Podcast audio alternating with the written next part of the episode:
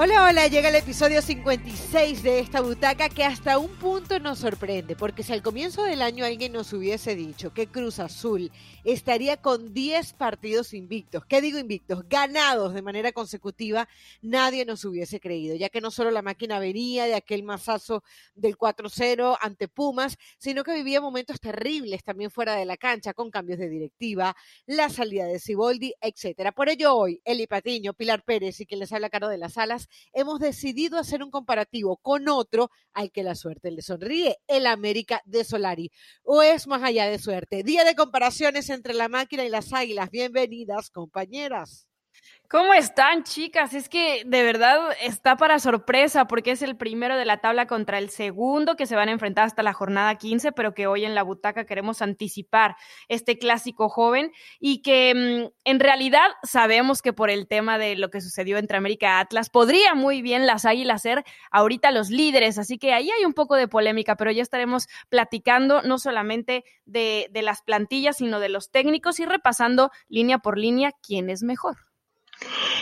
Y sí, chicas, qué gusto. La verdad que sí termina sorprendiendo que estos equipos, y ojo con la cantidad de puntos, porque apenas llevamos 12 fechas y uno ya tiene 30 y otro 28. Prácticamente con esta cantidad de unidades ya está asegurada la clasificación directa ya en la parte importante de este torneo mexicano. ¿Y quién lo diría, no? Cruz Azul y América, ambos estrenaban técnico, eran proyectos para mí como que en la tablita floja no los veías realmente con una claridad o no podías apostar porque realmente iban a funcionar. Y miren, Cruz Azul, América, cerrando bocas en este Guardianes 2021. Bueno, y no se hable más, comencemos entonces con ese enfrentamiento, con ese cara a cara que vamos a hacer entre un equipo y el otro. Y hay que decirlo, eh, vamos a hacer la siguiente dinámica. Nos vamos con los entrenadores, luego capitanes y por supuesto vamos a ir línea por línea. Y comenzamos con Juan Máximo Reynoso Guzmán de 51 años. Eso me hace recordar aquel episodio 45 de la butaca, aquel que se lo haya perdido, vale la pena escucharlo porque hablábamos y dábamos una radiografía justamente, eh, de, en aquella ocasión sobre el peruano, sobre el argentino, sobre Solari y sobre el Vasco Aguirre, que también en ese momento era noticia como parte del comienzo de la Liga MX. Y, que fueron como los fichajes bomba del, torneo porque no había más.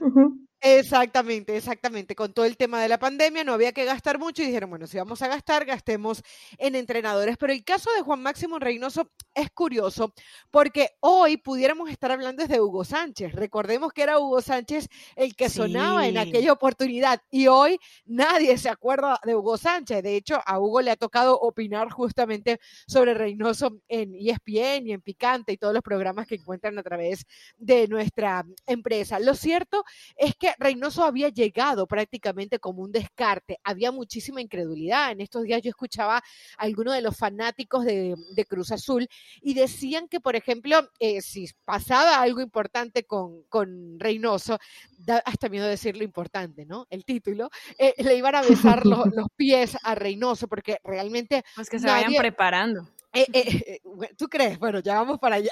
Pero básicamente lo que yo describiría, ya, ya más allá de esa radiografía que les exponíamos en aquella ocasión, sobre cómo eh, eh, sabía lo que era Cruz Azul, porque había sido capitán, porque había estado en ese último campeonato, porque había estado en momentos fuertes de, su vida, eh, había tenido que afrontar momentos muy fuertes. lo interesante es que ya cuando hemos visto el trabajo de Juan Reynoso, no sé si ustedes coincidan, pero yo veo un técnico muy seguro en la cancha, muy seguro fuera de ella. No es el típico técnico que le gusta estar hablando en todos lados, pero cuando habla lo hace de manera fuerte y clara. Eh, por ejemplo, recuerdo aquel partido, si mal no recuerdo, que fue contra Pachuca y en donde él decía, y, fue un equipo súper defensivo, y él dijo, nosotros teníamos que ser defensivos hoy porque teníamos que sacar estos tres puntos. Ha utilizado la palabra vende humo, o sea, eh, no tiene miedo de hablar fuerte y claro, pero lo más interesante de Juan Reynoso para mí es la flexibilidad táctica que tiene. Tiene un timing para leer perfectamente los tiempos en donde puede hacer los cambios y lo más importante, se ve que los jugadores le entiendan lo que quiere hacer porque cada cambio que hace se nota en la cancha y parece que a los jugadores no les pesa. Coincido completamente. A mí me ha sorprendido gratamente Juan Reynoso. Entiendo que cuando llegó, evidentemente, no fue la opción uno, dos ni tres de Cruz Azul y que además teníamos pues muchas dudas porque lo que había hecho con Puebla no era suficiente para dirigir un equipo, un equipo como la máquina y porque lo que había también hecho fuera de México pues no, no tenía el nivel de Cruz Azul, ¿no? Pero es un técnico que, como dice Caro, me parece sumamente seguro de sus decisiones, de lo que le transmite al jugador y de sus palabras, porque además de que sabe sufrir en la cancha cuando lo tiene que hacer, me, me, acuerdo perfecto como todas las jornadas antes de que llegaran a la décima victoria, que evidentemente igualaba el récord de la 71-72, con Raúl Cárdenas, él decía, es que no estamos concentrados en eso, no estamos concentrados en eso, hasta que llegó esa décima victoria, la jornada anterior dijo, hoy sí quiero hablar de esto porque hoy sí les tengo que dar ese mérito a mis jugadores porque estamos haciendo historia y nos estamos metiendo e igualando un récord muy importante que no solamente marcó una temporada en la que justamente llegaron a la final y le ganaron al América. Entonces, eh, yo creo que es muy importante que él sepa en qué momento aterrizar a sus jugadores, jalarles muy bien las orejas si es que algo está saliendo mal, porque yo hoy veo un Cruz Azul muy aterrizado, un Cruz Azul muy humilde y muy claro en qué quieren y hacia dónde van y saben que hasta este momento, más allá de esas 10 victorias, pues queda lo más importante, ¿no? Que es lo que hagan en liguilla. Sí, la verdad que lo de eh, Reynoso ha sido sorprendente. Seguramente Caro si hubiera bar en esta butaca que quisiera ir al bar porque recuerdo que hace una semana decía yo siempre que creía en Reynoso, ¿no? Y siempre apostábamos porque al técnico le iba a ir bien en Cruz Azul. Eh, probablemente sea Carolina de las Salas la única persona que creía en Reynoso y que creía que este barco probablemente eh, podía salir a flote, ¿no? Porque va a ir el episodio 45. Ya sé, va, a pedir la revisión del bar. yo no estoy tan segura que Carolina haya dicho eso, pero bueno, confío en su palabra y si dice que creía en Reynoso, le creo, porque además ella ya había seguido el trabajo de Reynoso, pero ha hecho un trabajo serio. Eh, cuando tiene que cambiar, porque ojo que constantemente cambia para hacer este podcast, revisamos alineación por alineación y en realidad Reynoso sí ha tenido distintas variantes, no solamente desde un parado táctico, sino cómo acomoda las piezas. Y lo importante aquí y el mayor mérito que puede tener un entrenador es que no importa el jugador que esté en la cancha, el que entra como relevo entiende perfectamente lo que quiere el técnico, lo que necesita el equipo y tienes a todos comprometidos. Esto lo está logrando Reynoso. Hablabas de esta marca, Pili. Otra de las marcas que ha conseguido este Cruz Azul es la cantidad de puntos que ha sumado estos 30 puntos en 12 partidos.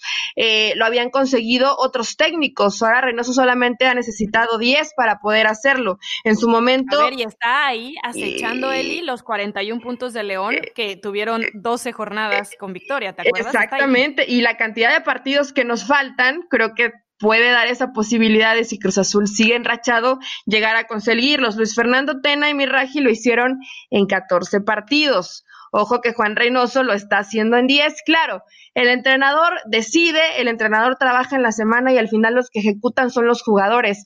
Pero la realidad es que creo que el entrenador hoy tiene todo el mérito doble porque nadie creía en él y supo reponerse, ¿no? De ese arranque de terror que todos decíamos, quedan horas para Juan Reynoso en el Cruz Azul. Y hoy lo tiene como líder de la competencia y además el más regular, porque Cruz Azul de pronto puede tener altibajos, pero suma, suma, suma. Entonces, esto lo necesitaba la máquina. Exactamente. Y además, eh, y seguramente lo vamos a, ver más adelante, el hecho de que no sea tan dependiente de algunos jugadores. Recuerdo, por ejemplo, en la época de Ciboldi que se decía, bueno, el cabecita Rodríguez termina definiendo las cosas. Hoy, sin el cabecita Rodríguez, Cruz Azul también supo sacar partidos adelante. Pero sigamos adelante justamente con Santiago Hernán, Solar y Pollo, de 44 años. Aquí sí eh, podemos, no va a ser necesario el bar porque yo recuerdo que le ponía muchísimas interrogantes a Solari. Yo era de las que pensaba que el América se había dejado deslumbrar por el nombre europeo, por venir del Real Madrid y sentía que no cumplía con los requisitos suficientes para dirigir al América. Sentía que esa conexión que tenía con México, recuerdo que Pili en aquel momento nos hacía eh, un recordatorio de su tío, de su papá, de, él mismo cuando pasa por, exactamente cuando pasa por el fútbol mexicano, me parecía algo como demasiado eh, vacío, débil, un hilo de conductor como rebuscado para justificar la presencia de Santiago Solari, porque entre otras cosas no me había gustado lo que había pasado con el Piojo. Sin embargo, él ha sido todo lo contrario de Reynoso desde lo táctico. Se ha casado con un once, ha entendido, más, más allá de que pueda ser variante, sobre todo a nivel de mediocampo y, y el mismo eh, delantero centro, ha entendido que su gran fortaleza es la defensa, ha incorporado sus eh, conocimientos europeos, si le podemos llamar así, a cada una de sus prácticas, ha puesto orden en este equipo y le están saliendo las cosas, porque recordemos que hay tres puntos que no estamos viendo del América que les quitaron para mí de manera eh, injusta después de la, aquella alineación indebida contra eh, eh, Atlas. Eh, contra Atlas iba a decir de Viñas, perdón. Sí, exacto. Y no solamente eso, o sea, hoy ya llegan a cinco partidos con triunfo y si les quitamos, no solo fueron los tres puntos contra Atlas, sino una derrota tres por cero. O sea, le están agregando tres goles en contra. Estamos hablando de que hoy tienen ocho goles recibidos. Quítale esos tres, tienen solamente cinco. Son la mejor defensa en la cancha. Y obviamente, cuando tú sabes que jugaron partidos, evidentemente sin Bruno, que todavía no vuelve, y el mismo Aguilera que estuvo ausente, hemos visto equipos como el mismo Liverpool, cómo se sufre con un equipo que no tiene a sus dos centrales bien. Y ellos lograron de alguna manera, o Solari dentro de su conocimiento o no conocimiento, porque al final muchos jugadores se ganaron un puesto cuando prácticamente para Miguel Herrera estaban pues borrados, ¿no? Em, empieza a probar a otros jugadores que terminan haciéndole bien el trabajo y creo que eso es un mérito de Solari, el haber recuperado a ciertos elementos como el mismo Roger por esa nueva oportunidad que les da y que hoy se está notando dentro de la cancha, ¿no? Y también otra de las cosas que ya hablaremos más adelante es evidentemente pues tenerle esa confianza, no solo de decir, ah, es que seguro ya va a traer a, a la mitad de los españoles a México. Bueno, Fidalgo hasta el momento pues ha callado algunas boquitas desde que llegó, ¿no? Porque muy, muy poca gente creía que, que iba a, pues, a brillar en el América y al final lo está haciendo, no digamos es el mejor, pero lo está haciendo bien. Yo creía que Solari no le, iba a ir bien y no me acuerdo qué, dijimos en esa pasada butaca, no, no recuerdo qué dije sobre Solari, espero no estarme contradiciendo, sería algo muy malo. Pero yo creí que no le iba a ir bien porque evidentemente eh, adaptarte a la ideología del futbolista eh, latino, lo como tienen acostumbrados a trabajar en México y de pronto decía Solari, trae idea europea, evidentemente pues cuando estás en el Real Madrid ni siquiera me pasó por, por la mente el que se sintiera presionado, ¿no? Porque estamos hablando de, de otros niveles, del paraíso del fútbol, y a lo mejor va a sonar un poco fuerte, pero nos vamos a algo más terrenal cuando estamos hablando de, del fútbol mexicano y de y del América, pero lo ha hecho bien, serio, sobrio, no se engancha en conferencias de prensa, siempre habla bien de sus jugadores. Creo que otro de los puntos buenos de, Solari es que cree en gente joven como Naveda. Al principio, cuando no estaba Aguilera, le daba oportunidad del Castillo, que bueno, le costó un poco de trabajo. O sea, sí le ha dado realmente minutos a, gente joven en el medio campo, como el caso de López. Y quiero decir que a pesar de que es un técnico nuevo y que eh, no era fácil esta adaptación, creo que ha sabido eh, engranar muy bien a estos 11 jugadores. Ojo aquí que es muy distinto, ¿no? Cuando de pronto te puede llegar a faltar una pieza, como faltó Córdoba en el partido contra Mazatlán, sí se vio disminuido este América. Creo que es, es la ventaja que tiene Cruz Azul ante América, que a América hoy le falta una pieza y empieza como a, a tambalearse, le cuesta un poquito de trabajo, si bien ganaron el partido no fueron mejores que el rival y bueno, que Mazatlán tampoco es que tenga alta exigencia, que no hizo un mal partido, ¿no? Pero creo que a lo mejor sería el punto que tenía que tendría que pulir Solari. Cuando me falte algún jugador de este 11 que me parece que ya está encontrando o está muy cerca de definir al 100% su 11 ideal, cuando esto pase, ver que los jugadores que por algo no puedan participar, los que ingresen puedan darte los mismos resultados.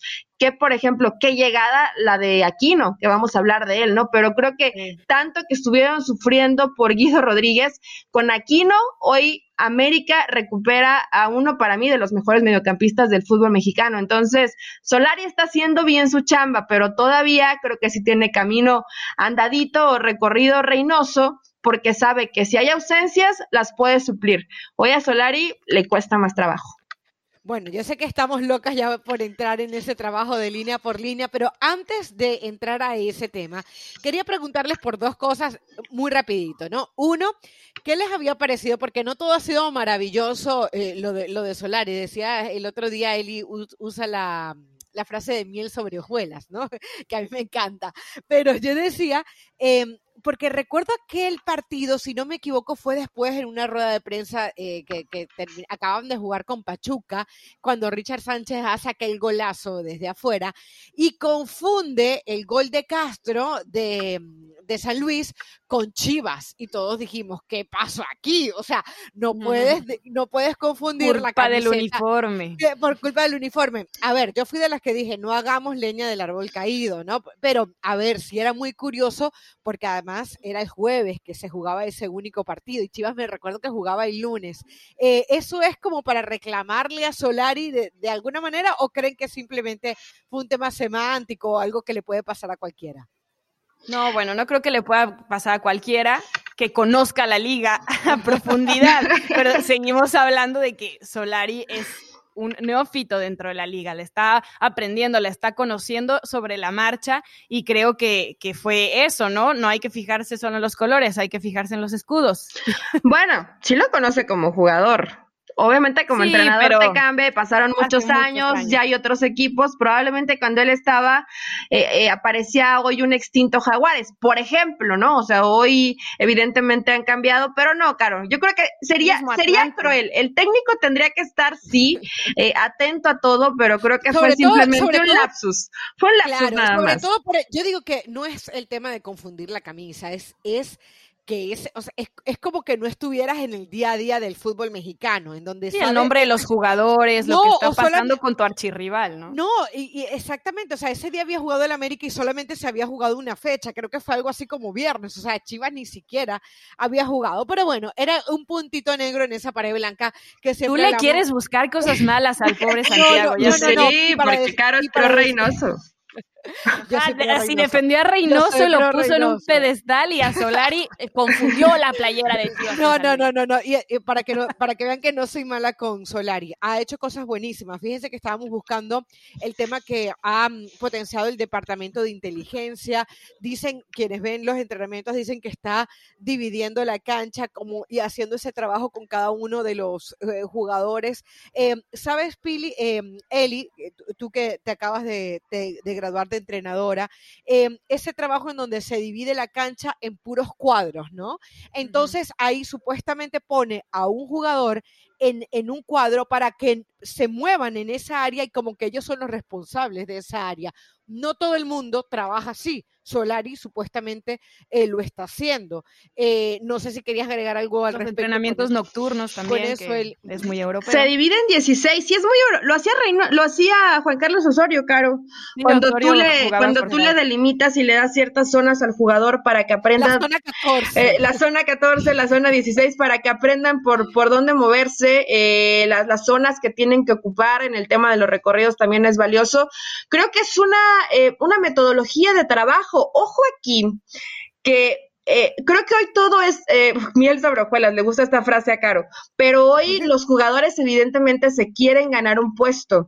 Estas, estas metodologías de trabajo, yo, yo estoy de acuerdo, hay que evolucionar, hay que actualizarse, eh, pero muchas veces hay ciertos equipos como que tienen apatía o como que no tienen esas ganas de decir, bueno, vamos a trabajar de manera distinta, ¿no? Ha pasado en su momento cuando llegan sobre todo eh, técnicos con este perfil europeo, yo lo vi con Ayestarán en Pachuca, el mismo Paco Gemes, de pronto traen ciertas ideas que el jugador eh, se reserva un poco en querer adaptarse y este América también hay que decirlo así, yo no sé si solo porque te digan es Santiago Solari y el jugador dice, bueno, estoy convencido y, le compro lo que hoy nos quiere vender, ¿no? Lo que hoy nos dice que es lo que nos va a funcionar. Pero también esto pues tiene que ser mérito. El nombre sí te va a servir, te va a avalar lo que fuiste como futbolista, pero ya en el día a día del trabajo, Caro Pili, si ven que esto les está dando resultado, pues el jugador tampoco es tonto. Dicen, vamos en buen lugar de la tabla general, estamos ganando, consiguiendo resultados, hagámosle caso al técnico, ¿no? No, y Pili hablaba, por ejemplo, de lo del entrenamiento nocturno. También se dice que, por ejemplo, los viajes están volando en las tardes para no tener esas horas muertas cuando viajas en la mañana, que el jugador se termina desesperando con concentraciones muy largas. Este, mm, es decir, ha tenido eh, los desayunos, por ejemplo, para garantizarse que, coman bien y luego vayan a los entrenamientos. Entonces, bueno, son detalles importantes que estamos seguros que Reynoso también los cuida. Pero ahora sí, vayamos al línea por línea y el tema de los capitanes. Así que aquí vamos a matar dos pájaros de un solo tigre. Vamos a hablar de Guillermo Ochoa y vamos a hablar de Corona como capitanes, como porteros. Y me gustaría escucharles para ustedes cuál es el arco que se encuentra mejor resguardado, teniendo en cuenta que en uno está Ochoa y en el otro está Corona. Si nos vamos a enfocar solamente en el portero, sin tomar en cuenta la defensa y demás, yo creo que hoy por hoy está haciendo mejor trabajo Corona, porque Corona, eh, la verdad es que tiene muchísimas atajadas. O sea, yo estaba revisando sus números y era como, ¿cómo es posible que es el segundo con más atajadas? O sea, que le han llegado a Cruz Azul mucho más que América. Ya hablábamos quitándole esos tres puntos contra Atlas y esos tres goles, pues sí, América tiene en cancha la mejor defensa, ¿no? Pero Chuy Corona, además, le pongo un plus porque acuérdense que al inicio de este torneo ni siquiera sabíamos si Chuy Corona se iba a quedar en la plantilla. Estaba prácticamente afuera con este cambio de directiva, que ya no quería a todos estos jugadores eh, veteranos que de alguna manera, eh, pues, querían rejuvenecer a la plantilla o cambiar un poco los aires. Y Chuy Corona, a sus 40 años, ha hecho un tremendo torneo. A mí me ha dejado muy buen sabor de boca porque ha vuelto a ser súper importante para este equipo y ya les digo, ¿no? O sea, en cuatro de los últimos cinco partidos no han recibido gol. Lo van a renovar un año más. Eh, digo, qué, qué lástima por los porteros que vengan trabajando un poco más atrás, pero lo de Corona sí es... jurado que creo que ha tenido un partido este torneo. ¿no? contra Mazatlán. contra Mazatlán. Eh, pero bueno, está jurado lo recordamos de aquella voltereta de Pumas. Pobre jurado, de pronto hay partidos que, que lo han lo han marcado lamentablemente para su carrera. Pero hablando de Jesús Corona, sí está en extraordinarias condiciones. Ahora, a mí por lo menos creo que, que Memo Ochoa en ciertos partidos se ha vestido más de héroe que inclusive el mismo Jesús Corona. He visto de pronto más dominante a Cruz Azul, que gana los partidos, que sabe manejar al final los tiempos, y recordarán eh, por lo menos tres o cuatro partidos donde, donde si Corona no salía fino, prácticamente América no iba a ganar esos partidos, ¿no? Porque lo ganaba apenas por 1-0 o 2-1. Entonces, definitivamente yo al menos creo que Ochoa es el jugador que América necesita, no solamente porque además estos dos son capitanes, porque es el único todavía con ese ADN americanista que entiende que es líder en su equipo, que es líder en la selección mexicana. Por eso yo me quedo con Memo Ochoa, aunque también coincido con Pire, lo de Jesús Corona es, es extraordinario y además porque vemos la edad, ¿no? Dices, ya está listo para la retirada, no, no está listo para retirarse, cada vez se muestra un mejor nivel. A ver, yo creo que Ochoa es mejor portero, lo demuestra así su carrera, lo demuestra lo que ha hecho a nivel de mundiales de fútbol. Eh, todavía recordamos aquellas atajadas contra Brasil en el mundial eh, justamente de Brasil 2014. O sea, Corona como por, eh, perdón, Ochoa, Ochoa, como portero me parece mucho más completo. Pero con Corona yo creo que también va ese sentimiento que muchos dijeron en algún momento que Corona tenía que irse de Cruz Azul porque era la cara de la derrota. O sea, estamos hablando de un jugador que está en el 2009 viendo cómo Cruz Azul cae torneo tras torneo y él se mantiene ahí y tiene una manera aparte de hablar eh, en donde em, se gana ese conocimiento. Es literalmente el técnico dentro de la cancha muchas veces, aunque luego podemos hablar de otros personajes como, como Romo o, u otros jugadores que hacen la diferencia pero lo de Corona realmente a mí me parece... Eh, em, interesante desde todo lo que viene acumulado con Cruz Azul. Y creo que para hablar de los porteros también tenemos que hablar de quienes terminan siendo suplentes, porque ahí sí veo mejor al América. ¿Por qué? Porque Jiménez ha demostrado que no le pesa ser el portero suplente de este América. Recordemos cuando Ochoa llega a la América, todavía no estaba, sí, ahorita con COVID, pero cuando Ochoa llega a la América, eh, él no estaba todavía listo, ¿no? Y Jiménez, que estaba en ese momento Miguel Herrera todavía, y Jiménez hizo partidazos, auténticos partidazos, y cada vez que a Jiménez le ha tocado ser portero, no ha desentonado. Entonces, qué difícil es ser el segundo para Ochoa, pero qué importante es que Jiménez esté siempre ahí en el arco como una figura segura. Y luego lo de jurado, Em, lo decíamos, estuvo en ese partido contra Mazatlán, sufrió en ese partido Cruz Azul, pero porque había hecho unos ocho cambios ese día Reynoso, y eh, ya recordábamos el 4-0, en donde más allá del 4-0 fue una noche terrible para Jurado, pero él no tenía nada que ver en el tema de los goles. Entonces, Jurado lo veo más como futuro, Jiménez lo veo más hacia presente. Entonces, coincido, todas, todas vamos con Ochoa va ganando ahí en la portería, pero... Eh, Yo en el torneo no, en el torneo me quedo con Corona. Ah, tú te quedas con Corona. Yo me quedo con Ochoa, yo también me quedo con Ochoa por lo que representa Ochoa, porque creo que todavía em, es jugador más determinante porque estoy tomando en cuenta eh, lo que ha valido para que haya conseguido los resultados en este torneo en específico América. Pero los dos tienen grandes condiciones. También salir de los de, de la portería no, no es no es lo que mejor hace Ochoa, Caro. O sea, cada uno, me parece que son condiciones distintas. Es que eh, atajador, Ochoa. Sí, y evidentemente pues lo respalda la trayectoria con selección mexicana, lo que intentó hacer en Europa, que también se comía cualquier cantidad de goles. Pero bueno, eso es otra historia. Con América está haciendo bien las cosas. Yo igual me quedo con Ochoa. Y sería momento entonces de hablar de este América y de esa defensa. Y quiero que comencemos justamente con el América, porque creo que, a ver, eh, ahí si hay algo que queda claro es que eh, conocemos prácticamente de manera perfecta a este equipo de Solari. O sea, con, con esta línea de cuatro, el equipo comenzó, ya, ya comentaba hace un ratito eh, Pilar el tema de Bruno Valdés. Yo sinceramente creo que Bruno tiene muy difícil ganarse la titularidad, porque si hay algo importante en esta América y hay algo que, que está bien asentado, es justamente el tema de esa línea de cuatro. Y de esa línea de cuatro justamente tenemos que hablar de un Jorge Sánchez como lateral derecho, Emanuel Aguilera y Cáceres, que son los defensas centrales, y Luis Fuente. Yo creo, chicas, que de ahí no sale la línea eh, defensiva de América, sí, en algún momento habrá algún lesionado, pues me imagino que echarán mano de Bruno Valdés. Sí, en este tema yo sí tengo que resaltar que América todavía, ahorita, sigue luchando con muchas bajas y la de Bruno, bueno, que parece que ya va a estar listo para volver, ha sido una de las más importantes, sobre todo porque si recordamos cómo arrancaron en la jornada 1 y 2, eh, tenían a Cáceres y a Ramón Juárez como centrales, porque no estaba ni Aguilera ni Bruno, ¿no? Después ya volvió Aguilera para la jornada 3, volvió a ser baja en la 7, en donde Jordan Silva entró como su suplente, pero bueno, definitivamente creo que eh, hoy ya ha encontrado un poco Solari cómo puede jugar en esa línea defensiva, pero eventualmente cuando vuelva Bruno, yo sí creo que va a tratar, pues no sé si le va a dar tiempo, pero tratar de recuperar esa titularidad, porque Bruno en muchos momentos fue muy importante para ese América de Miguel Herrera, ¿no? Y creo que, que más allá de lo que Sánchez y Fuentes puedan hacer, porque ellos sí me parece que no se van a mover, eh, volverán a ser Aguilera y Bruno en algún momento pero arriesgar, a ver, yo entiendo, Bruno es un jugador eh, muy bueno, pero ¿cuánto tiempo tiene sin jugar, chicas? Casi un año, ¿no? Sí, ya, ya tiene un rato que, que, no ha jugado Bruno Valdés y yo quiero pensar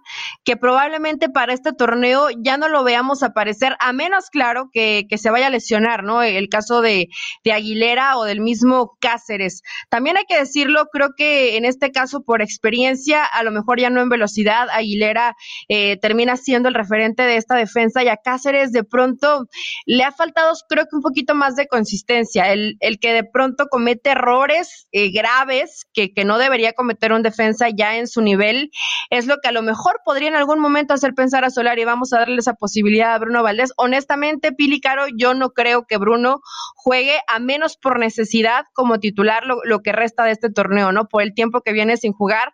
Ojo lo que ha hecho con, con Jorge Sánchez, porque cuánto criticamos a Jorge Sánchez y que le costaba mucho trabajo eh, defender, recuperar balones, que sí tenía profundidad, pero que el tema eh, defensivo le costaba y creo que con Solari ha sabido acomodarse mucho mejor, ¿no? Lo mismo eh, Fuentes por, por izquierda. Entonces, ahí sí hay que darle mérito al técnico y ojo que yo no veo, ha hecho bien, bien el trabajo y no han recibido eh, gran cantidad de goles, pero a pesar de esto yo no veo tan solvente la defensa del América. Eh, a ver si de repente no se ha tenido que enfrentar a esos grandes nombres. De hecho, recuerdo que al principio se le daba muy poco mérito a Solari porque se decía, bueno, ¿y a quién se enfrentó? De hecho, el mejor partido del América en algún momento fue contra Pachuca y Pachuca venía como venía, ¿no? Eh, y hasta que no le ganó a Tijuana no se dijo, bueno, realmente este ha sido el mejor partido del América. Pero bueno, eh, una defensa que hay que decirlo, para mí es de lo mejor que tiene este América y ahí yo creo que vamos a comenzar eh, justamente en la línea de los primeros volantes con este América, porque creo que ahí yo es cuando le doy mayor mérito a Solari. Lo de Naveda, lo de meter a Naveda eh, en algún momento por ahí, ¿no? Eh, fue un equipo que estuvo... Sí, sorprendiendo, porque la verdad lo hizo bien. lo hizo bien, tenía gol, tenía confianza, recuperaba bien y además siempre bien acompañado por un Richard Sánchez. Después llega Aquino Hoy yo diría que, a ver, para, para, para ponerles en contexto un poquito lo que es este América. Para mí la América de hoy es un 4-2-3-1, ¿ok?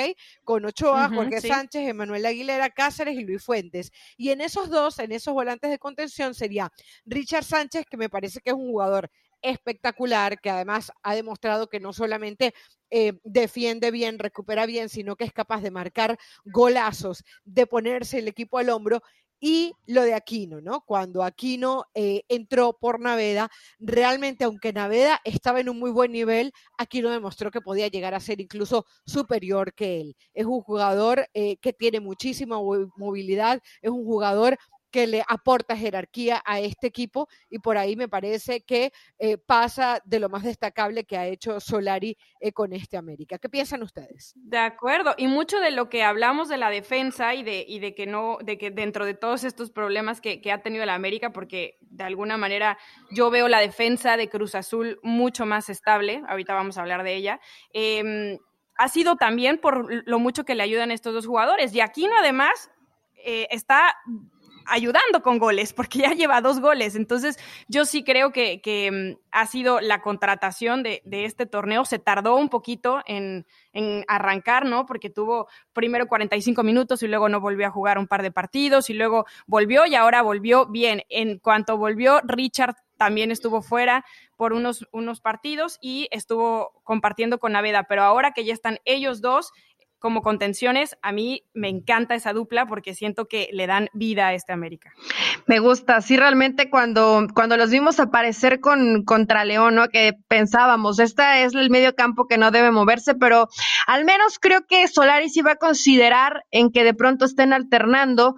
Eh, yo creo que en Naveda se siente más cómodo si está acompañado eh, por Aquino o por, o por Richard, ¿no? De pronto darle esa total responsabilidad de ser el, el hombre clave o el hombre, el líder dentro del medio campo, todavía es joven, pero lo van llevando bien y lo va acompañando.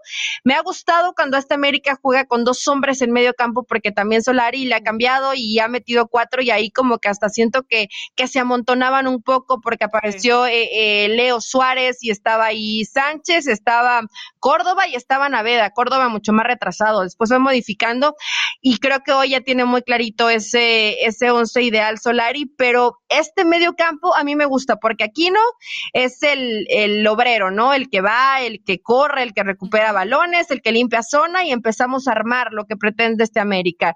Richard Sánchez, que también te ayuda en recuperación, pero que es un jugador que creo que tiene mucho más corte ofensivo y además la pegada que tiene, ¿no? Y Naveda, que creo que es un mix de estos dos. Te ayuda a recuperar, pero también se eh, termina juntando bien con la gente de arriba. Entonces, eh, tiene un muy buen campo América pero, pero yo creo que no es ni, no está ni cerca de lo que es Cruz Azul. Es que me emociona cuando los empezamos a comparar, porque, porque sí es muy buen equipo, ¿eh? Y creo que el potencial que les dio aquí no es extraordinario. Pero no es mejor el medio campo del América que el del Cruz Azul. Fíjense algo, y aquí hago media culpa porque me emocioné tanto. Eh, que te fuiste a la media cancha sin checar la defensa, ¿verdad? la defensa de Cruz Azul. Así que vamos con la defensa de Cruz Azul. y ahí, a ver, ahí no, no es tan predecible, porque ok, es verdad, ya sabemos. ha probado de todo, Ya sabemos que está Corona en la portería. Y sabemos, para mí, ustedes me dirán que no, y vamos, vamos a hacer esto orgánico, como le gusta decir a Eli también. Eh, este, Aguilar y Cata para mí son los dos defensas centrales, ya que, que sabe Reynoso que de ahí no se van a mover. Pero luego, cuando se trata de los laterales, ahí él hace maravillas y cada día eh, eh, alterna más. Porque había utilizado mucho el Chagui por la derecha, cosa que a mí me sorprendió. Porque es verdad, Chagui en algún momento con Morelia brilló. Incluso recuerdo el Chagui de Pachuca, eh, recordarás, este, Eli, pero no me parecía un jugador con la suficiente jerarquía como para eh, sacar los partidos adelante. Y yo noto en este jugador y me gustaría hacer un stop en él, porque seguramente tú lo conociste cuando estuviste en Pachuca, Eli, que em, es un jugador que me parece que transmite algo más. O sea, yo recuerdo, por ejemplo, eh, cuando al Morelia le estaba yendo muy bien, creo que era con Guede, y, lo, y mm, e entrevistaban a, sus compañeros y decían, es que no importa quién haga algo bien, la gente aplaude a Shaggy. es decir, tiene como, tiene, ese, como ese imán, tiene algo como que especial, tal vez no sé es, graciosísimo desde, desde el apodo, que como que hace que eh, eh, crea equipo, crea grupo y, y, tiene además obviamente un sacrificio importante. ¿Pasa por ahí lo del Shaggy? Eh, la realidad es que el Shaggy es muy carismático. Además, es, un guerrero. No me gustaría decir el tema tribunero, aunque de pronto eh, podría, podría rayar un poco en eso, pero lo dije, ¿verdad? Pero es que el Shaggy va por el balón, aunque ya lo vea que va a salir, no importa. Va Shaggy, se va a barrer y va a correr y lo ves con ese melenita medio larga, ¿no? Empapado en sudor en cada partido y esa eh, entrega, me parece que, que de pronto, no deberías, ojo que no debería ser algo que se agradezca. Todos deberían de entregarse de la misma forma, ¿no? Porque es parte del, fútbol y de su profesión y de dejar todo en la cancha en cada partido pero en especial el Shaggy sí tiene mucho carisma y creo que hay partidos donde necesitas este tipo de jugadores, que guerreros, que vayan a todos los balones, que, que no den un, centímetro de espacio, ¿no? Y es por eso esta alternativa que de pronto utiliza eh, Reynoso en, en, la defensa, Caro. ¿Y qué me dices, por ejemplo, de Rivero, por, por izquierda, que de pronto estaba ahí al drete y le ha quitado su puesto y la profundidad que le da por este sector, que bien lo hace, porque no solamente es profundo por la banda, sino también se agrega como interior. Creo que de este jugador hablamos poco, pero qué bien lo ha sabido acomodar Reynoso en este equipo de la máquina. Y ahí es un punto muy importante de este equipo de Reynoso, porque todos defienden. Cuando necesitan, todos defienden. Y entonces con esos dos bloques tan ordenados que tiene, la verdad es que lo hacen muy bien. Yo coincido con lo de Rivero, ha gustado mucho entrando ahí por Aldrete, también lo han probado del otro lado. Eh, de hecho, desde la jornada uno, yo decía que Reynoso había probado mucho porque habían estado Yotun y Escobar por los laterales. Luego Jiménez y Escobar. Luego Aldrete con el Shaggy, luego Aldrete con Rivero y ahora que Aldrete se lesionó, bueno, Rivero con Escobar. Entonces ahí va probando de todo hasta que ha encontrado, me parece, eh, pues ese balance. Ya decíamos desde programas anteriores que este Cruz Azul es uno de los equipos más balanceados. Y como Caro ya se había adelantado a la media cancha, pues yo también me adelanto a la media cancha de Cruz Azul. Porque claro, le echamos muchas porras a Richard Sánchez y a Pedro Aquino, pero ¿qué me dicen de Luis Romo? Y evidentemente de vaca, o sea, porque Romo también es un gran contención, también recupera, pero a la ofensiva es asistidor, también marca goles, o sea, yo me quedo con la defensa de Cruz Azul y me quedo con el medio campo de Cruz Azul también. A ver, lo de Cruz Azul es súper interesante. Yo creo que hay un hombre que es como que el volante 5, vamos a llamarle así, que es Vaca. Y luego lo de Romo es una maravilla, porque ya Romo, yo no sé, lo que le falta es jugar de delantero y de hecho marca goles. O sea, Romo, a ver, cuando uno pone... Sí, porque en algún punto jugó de central, ¿verdad? ¿O estoy loca? Sí, ha jugado de central, de lateral, de volante. o sea, ha, estado por todos lados, Romo. Oye, le falta estar de delantero y en la portería, Caro.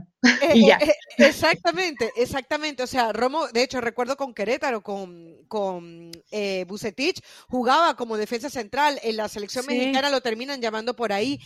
ha jugado como lateral derecho. A ver, es un mediocampo muy rico el que tiene este Cruz Azul. Lo de Yotun, a mí particularmente, Yotun me gusta más como volante en esa primera línea que como lateral izquierdo, pero ha demostrado que puede eh, rendir eh, también por ahí, por ese lado. Obviamente, Yotun se mueve más por el lado izquierdo, pero realmente cuando uno ve a este Cruz Azul, tiene un medio campo exquisito. Ya vamos a ir con los jugadores que son un poquito más ofensivos, pero ahí yo me quedo con, el, con esta primera línea de Cruz Azul. Tú, Eli.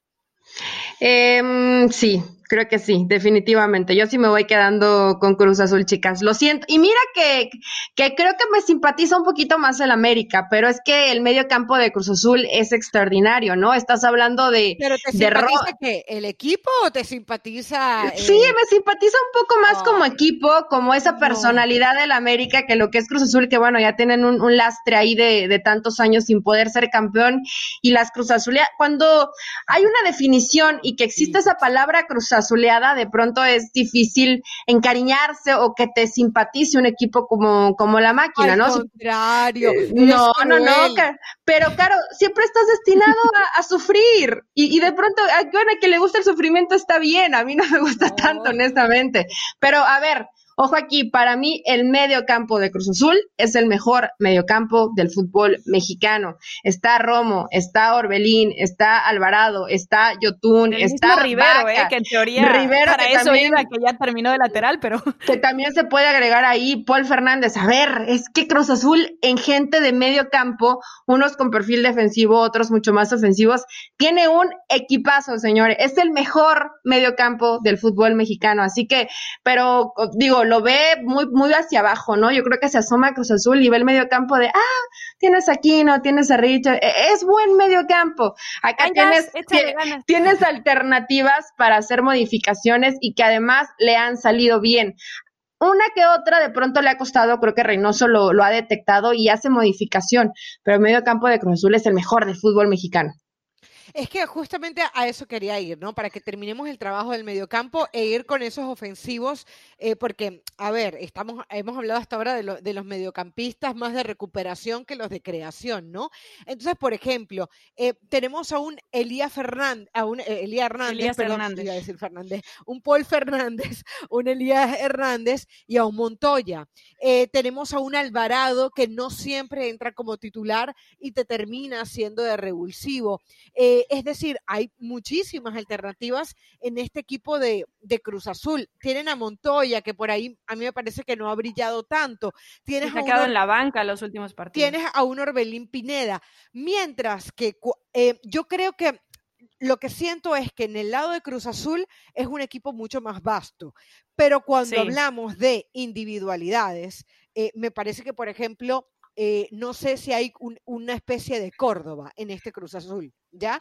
O sea, sí entiendo que está Romo, uh -huh. que, que, es una maravilla, pero por ejemplo, lo de Córdoba me parece muy interesante. O sea, lo de Córdoba estamos hablando de un jugador que hoy pinta para poder jugar en Europa, que en el preolímpico la está rompiendo, que es jovencito. Eh, lo de Fidalgo también es muy bueno. O sea, ya hablábamos sí. hace un ratito del tema de que eh, llegaba sin pergaminos, o sea que decíamos, bueno, este es un jugador que no pudo regularizarse en el Castilla, que no ha estado ni siquiera en un equipo de primera división de Europa eh, ah, no, mentira, se había estado en un equipo de primera división, recuerdo, creo que era de Bélgica, no, no, no, no estoy tan segura, pero creo que era de Bélgica. En todo caso, no traía nada realmente interesante, o no era un, no era un jugador consolidado en Sudamérica. Y la verdad que Fidalgo, aunque le falta físico, le hemos visto técnicamente cosas muy interesantes. Y hay un punto bien eh, sorprendente en estos dos equipos, chicas. Y es que estamos hablando de que sí, son dos de las mejores defensivas y acabamos de, de, platicar todo en la línea de defensa y en la línea de medio campo. Pero también, o sea, con todo y sus técnicos que priorizan el orden defensivo y el juego defensivo, quitando a Toluca porque son la mejor ofensiva, son los siguientes dos equipos más ofensivos de la liga. O sea que en realidad tienen mucho para el, adelante, o sea, tienen mucho. Acabamos de hablar de estos nombres, pero cuando nos vamos más al ataque, bueno, evidentemente el goleador de América con Henry Martin, lo que está haciendo Roger Martínez, que es otro de los que recuperó Solari, está Viñas, que por más que no esté a su nivel eh, 100%, bueno, pues ahí va. Eh, lo de Leo Suárez, que ya lo comentaban, lo de López, el mismo Laines, Escobosa, o sea, América tiene muchos elementos al frente que no haya uno que se esté destacando más que Henry, pero como antes, digamos, es otra cosa. Mientras que del lado de Cruz Azul, bueno, con Santi Jiménez, con el Cabecita, con el mismo Angulo, con Misael, o sea, de verdad, a mí me sorprende que siendo dos equipos que creíamos desde un inicio que iban a ser puramente defensivos y aburridos, ¿no? Hoy también estén como los grandes atacantes de este torneo detrás de Toluca.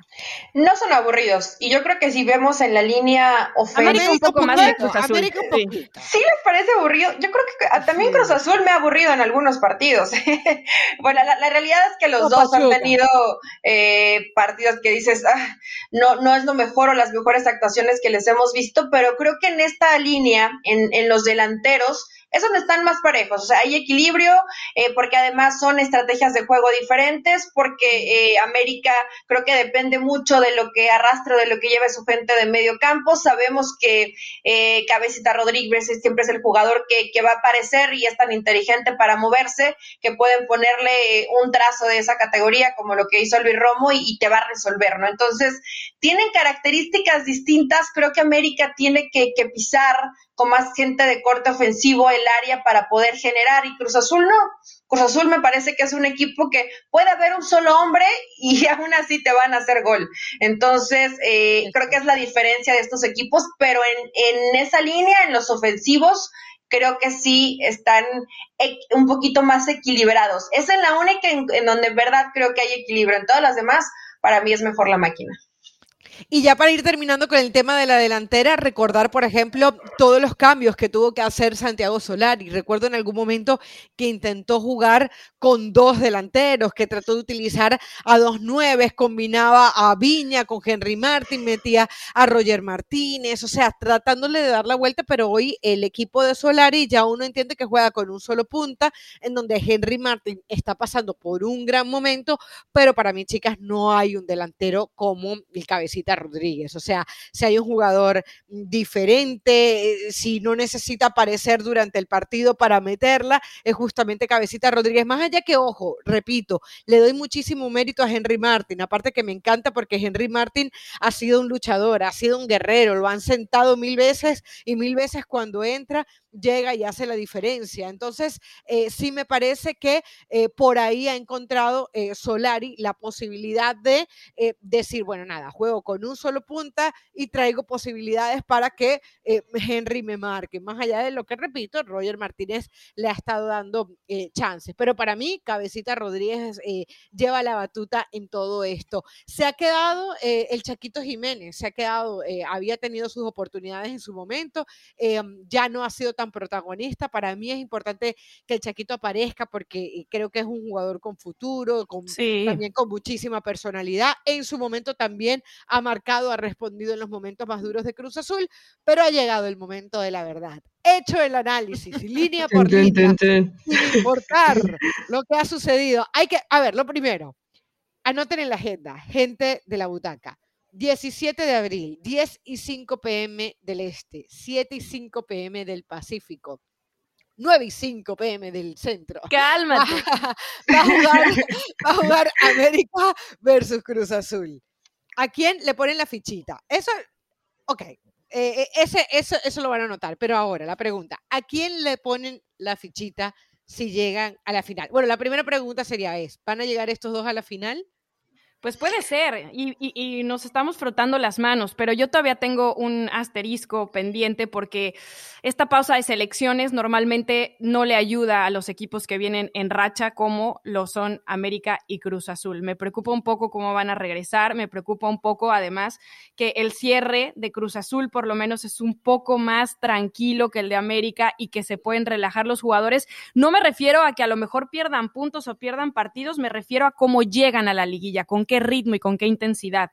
Entonces, todavía tengo como esa incógnita porque la máquina nos ha enseñado a ser desconfiados. No soy yo, gente, es la historia. Pero eh, evidentemente están jugando en el Azteca, porque es la casa de los dos, y sabemos que ahí América ha sacado 18 puntos, eh, Cruz Azul 15 y están muy parejos, ¿no? Eh, tanto en goles anotados, excepto en recibidos, porque pues al América solamente tres. Pero me voy con Cruz Azul. Cuando hizo ese pero dije, a ver, que le va a cambiar de último momento. Mira, eh, yo creo que probablemente podríamos ver a estos dos equipos en la final, porque no son de los más regulares, eh, los que tienen una idea bastante clara de cómo deben de jugar, pero definitivamente me quedo con Cruz Azul. ¿Por qué? Creo que va a avanzar más porque al final Reynoso, y lo ha dicho eh, para, para propios y para extraños, lo ha dicho para medios en algunas ocasiones y sobre todo para la gente que está muy cercana ahí con Cruz Azul. Yo estoy trabajando, estoy modificando, estoy viendo las formas para que en el momento que llegue ese, ese proceso serio de la liguilla del fútbol mexicano, que es completamente distinto a lo que se vive en la fase regular, sepamos cómo resolver los partidos. No importa que tengamos que renunciar a ciertas cosas, pero vamos a llevarnos este campeonato. Está convencido de, está convencido Reynoso, está tomando el torneo como una prueba para aprender a cerrar mejor los partidos, para en momentos que te ves abajo en el marcador sepas cómo resolverlo. Entonces, al estar analizando todas las, todas las posibilidades de escenario, creo que ahí lleva ventaja este Cruz Azul y por eso para mí, yo sé, señores, no se emocionen todavía, falta tiempo, ser aficionado de Cruz Azul, en verdad que sé que les ha dado muchísimas tristezas, pero ahora sí creo que este Cruz Azul es serio candidato al título. Ahora sí. Ahora sí. Ahora sí, después de casi 23, de más de 23 años, creo que ahora sí la gente puede ilusionarse. Yo sé, hay que esperar, hay mucho tiempo, el receso por fecha FIFA, pero veo a este Cruz Azul serio, entendiendo cómo se debe de jugar el campeonato tengo miedo, tengo miedo porque hay unanimidad. Yo también creo que Cruz Azul eh, tiene muchísimos argumentos para, para ser campeón. Falta mucho, falta todavía que termine eh, este proceso eh, y luego comience la liguilla. En la liguilla capaz y no nos podemos y nos tenemos que redirigir hacia otro lado porque Cruz Azul termina saliendo. No sé si va a pasar o no. Pero eso sería la sorpresa. Lo, normal sería que no pase. Pero la verdad es que creo que hoy con el análisis que hemos hecho de línea por línea, línea de técnicos, hemos dado los argumentos suficientes como para creer en este Cruz Azul y que para que aquella palabra de Cruz Azuleada o aquella palabra de, la dejemos un poquito atrás y entendamos que hay un trabajo muy serio de Juan Reynoso, hay un compromiso por parte de los jugadores y hay eh, todos los ingredientes que nos hacen pensar que Cruz Azul puede ser campeón. Obviamente en un América Cruz Azul, en un León Cruz Azul, incluso en un Santos Cruz Azul, em, hasta un Toluca. O sea, eh, estamos hablando que hay muchísima paridad en la Liga MX y que cualquier cosa puede pasar. Pero por lo que ha mostrado, por lo que completo que es, parece que pudiera ser el año de la máquina. No cantemos victoria todavía, hay mucho, eh, mucha agua tiene que correr debajo del puente todavía, pero Cruz Azul ilusiona. Señoritas, ha sido un placer, como siempre. Gracias. Y que llegue Cruz Azul hasta donde tenga que llegar. Hasta el final. Chao. Saludos. Nos encontramos el próximo miércoles. Chao, chao.